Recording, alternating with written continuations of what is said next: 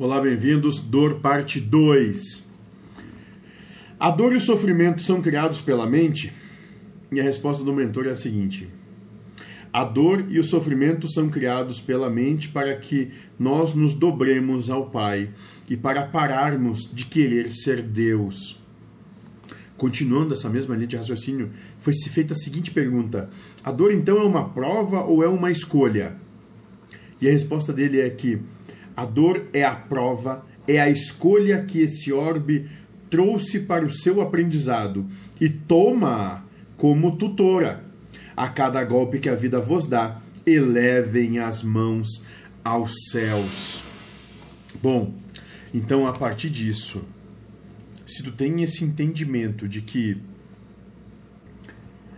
a manifestação que nós encontramos nesse planeta, ela se dá e tendo como instrumento de elevação, ou seja, instrumento de aprendizado, a dor, a proposta de dor,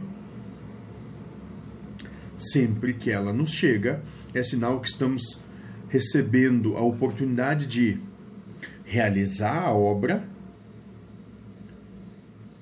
ou fugir do trabalho. O tempo todo é assim.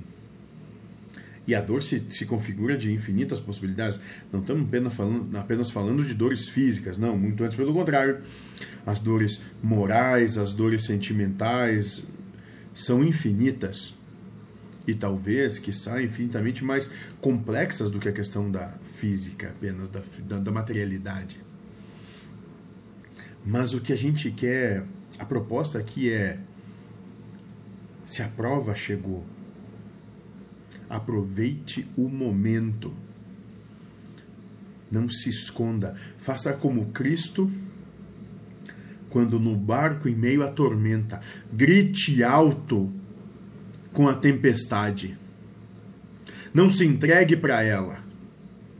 Vá para a proa do navio e grite muito alto com a tempestade com a tempestade que estiver acontecendo na tua vida naquele momento, vai grite alto com ela, ou seja, não se entregue a isso, continue firme na tua fé, no teu amor, na tua entrega. Não te renda.